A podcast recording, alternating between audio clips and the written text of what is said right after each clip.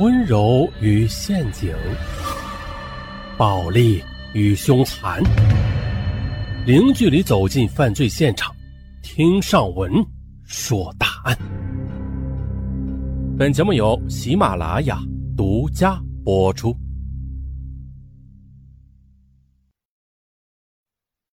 二零一四年四月二十八日十时许，在成都市某高校的校园里发生了一场血案，硕士女生严娟被人连刺十余刀，当场身亡，而凶手则驾驶着一辆白色的宝马车逃离学校。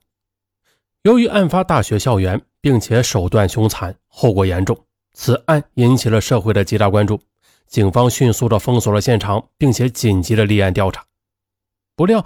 两个小时之后，成都某局的局长张恒，他自称是凶手，向警方投案自首。一个是风华正茂、只有二十五岁的女硕士，一个是有着四十八年人生阅历的局长。那这两个人之间到底发生了怎样的爱恨情仇，最终导致这场悲剧的发生呢？随着警方侦破工作的进一步深入。一场高调示爱的畸形忘年恋便呈现在世人的面前。一九六六年出生的张恒，大学毕业后进入机关单位，后来经过多年的打拼，终于混到局长的位置。两年前，张恒和前妻因为感情不和而分道扬镳。当时十岁的女儿张一跟随他一起生活。在二零一二年的九月份，距离女儿张一中考还剩九个月了。为了提高女儿的英语成绩，张恒想为女儿请一位英语教师补习。张一说：“呀，我不喜欢老师，他们总爱教训人，还是找个在校的硕士吧，价格还能低一些。”那为了满足女儿的要求，张恒便将招聘英语家教的信息打印成小广告，张贴了几所高校。没过多久，一位自称叫严娟的外语学院的女硕士打电话来相约周末试讲。周末。严娟是如约而至。见面之后，严娟给张恒和张一出示了自己的学生证和身份证。严娟自我介绍说，自己刚刚二十四岁，来自湖南农村，刚考上硕士研究生，家中上有父母，下有一妹一弟，全家都靠父母种地维持生计。那为了减轻家里的负担，严娟便一直靠勤工俭学来挣学费和生活费。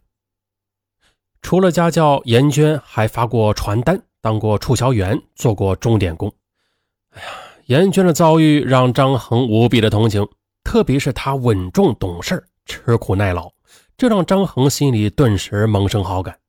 女儿也对这个大姐姐很是喜欢。张恒当即决定聘请严娟，双方约定了周六、周日每天各讲两个小时，张恒每周付给严娟四百元。晚饭呢，就到家里吃，这让从小家境贫寒，在外打工看惯了世情冷暖的严娟感到无比的温暖。就这样，严娟周末晚间就到张恒家里来讲课，张恒总是提前准备好晚饭。那除了家教费用，张恒还经常给严娟一些零用钱，让她在学校改善一下伙食。面对张恒的关心，这懂事的严娟一到周末总是提前到来，帮助张恒做一些家务。张恒下厨时，他也帮着搭把手。张恒原本凌乱的家，经过严娟帮忙打理，哎呀，顿时的变得呃整洁温馨起来。这些年，一边忙着工作，一边照顾女儿，这家事的琐碎已经让张恒焦头烂额、疲惫不堪了。可严娟的到来，却让张恒感受到了久违的家的温馨。渐渐的，张恒便开始盼望周末，盼望严娟的到来。时间一长。严娟也逐渐的喜欢上了这个家，她也深感张恒一个人带女儿的孤独和艰难。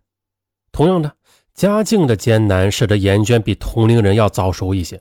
比如，从小到大，她对比自己大的男孩子更能产生好感。所以，这张恒的成熟但并不是幽默，让严娟心生情愫。同样的，有人照顾的张恒，这性格也是变得开朗起来。他也更加的注重自己的穿着打扮了。周围的人都很快的发现了他的变化。一位同事调侃说：“哎呦，张老师，您这是要焕发人生第二春了吧？”这让张恒的心里是无比的甜蜜。渐渐的，张恒发现了他已经爱上了严娟。每到周六，张恒就会早起把房子和自己收拾一番，然后外出买一大堆好菜。这张恒的变化也引发了女儿的好奇，他试探着问爸爸：“哎，我说爸，你是不是喜欢上严娟老师了？”面对女儿的盘问，张恒没有否认。原以为女儿一定会对他大发雷霆的，可没想到女儿却对他说：“嗯，这件事情我不管，总之别影响我学习就行了。”见女儿如此表态，张恒悬着的心总算是放下了。最终，他决定对严娟展开爱情的攻势。在一次课程结束，严娟回到学校之后，张恒给严娟发了一条短信：“严娟。”你的到来让我重新找回了家的感觉。我知道，无论是年龄还是身份，我们都相差甚远。但是我还是要告诉你，我喜欢你。就让我的肩膀来保护你吧。短信发出之后，张恒便做好了被拒绝的准备，等着严娟的回复。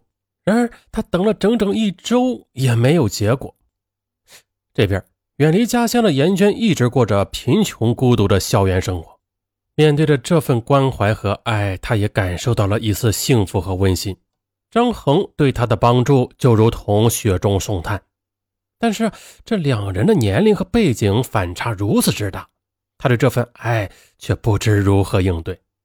转眼又到了周末，严娟照例来到家里，见了面之后啊，严娟却什么也没有说，还是像往常一样换上围裙来到厨房和张恒一起准备晚饭。可是这厨房本来就很狭小，两人在忙碌之中突然撞到了一起，一瞬间的张恒无法控制自己，他一下子将严娟紧紧的拥入怀中，深情的跟她说：“我，我要让你永远幸福。”严娟挣扎了一会儿之后，便任凭张恒那滚烫的嘴唇对着她吻个不停。从那天起，两人便正式确立了恋爱关系。每个周末，严娟都居住在张恒的家里，一边帮张一补习英语，一边照顾张恒，俨然的一副家庭主妇的样子。那张恒和严娟虽然正式谈起了恋爱啊，但是二人对彼此身份的悬殊都心知肚明。严娟知道，她和张恒的结合不但得不到家人的支持，也必然会遭到同学朋友的耻笑。她接受张恒，除了对张恒确实有好感之外，那更多的是一种知恩图报，因此他并不想公开与张恒的恋情。同时呢，张恒心里也十分清楚自己与严娟的差距，他不但离异带女，而且还比严娟大了二十多岁呢。有一次，张恒不无担心的对严娟说：“我知道我配不上你的。”可严娟却安慰他说：“你放心，只要我在成都一天，我就会陪伴你一天，照顾你一天。”面对严娟的表白，张恒不但没有释然，反而从严娟的话里读出了另一层意思：只要一毕业，严娟就会远走高飞，那他只剩下空欢喜一场。为此，张恒冒出一个大胆的想法，他要把二人的关系打造成既定的事实。每个周末，张恒都亲自开车去学校接严娟，严娟也多次婉拒。他害怕同学知道他和张恒的关系，但是他越是推辞，这张恒就越要坚持。有时候甚至不经过严娟的同意，就突然的出现在他的宿舍楼底下。有一次，严娟和几个室友正准备去食堂吃饭呢，可是这一下楼，张恒便从他的车子钻了出来，堵住他说：“哎，严娟，这是你的室友吧？走，今天我请你们吃饭。”室友被这突然出现的热情的大叔，那搞得是莫名其妙。哎，严娟，这是谁呀？严娟着急着说：“这是我的一个亲戚。嗯，你们先走吧，我跟他说点事儿。”等室友们一走远，严娟便黑着脸对张恒说：“你以后不要再来学校接我了，我不想让大家知道咱俩的事儿。”嗯，可对于严娟的不满，张恒却不以为然，反而是变本加厉起来。并且找各种机会和他出双入对，有几次与朋友同事聚会，张恒便特意叫上严娟作陪。酒桌上，朋友对严娟是大加夸赞。有一次啊，一个朋友喝多了，举着酒杯对严娟说：“嗯，这张恒艳福不浅呐啊，没想到他这老牛也吃到了嫩草 羡羡慕嫉妒恨呐！朋友的话让张恒的虚荣心得到了极大的满足，而严娟却只是强作欢颜。这聚会散了之后，他告诉张恒：“以后你们的聚会就不要带我了，没有共同语言，你们呢也不尽兴。”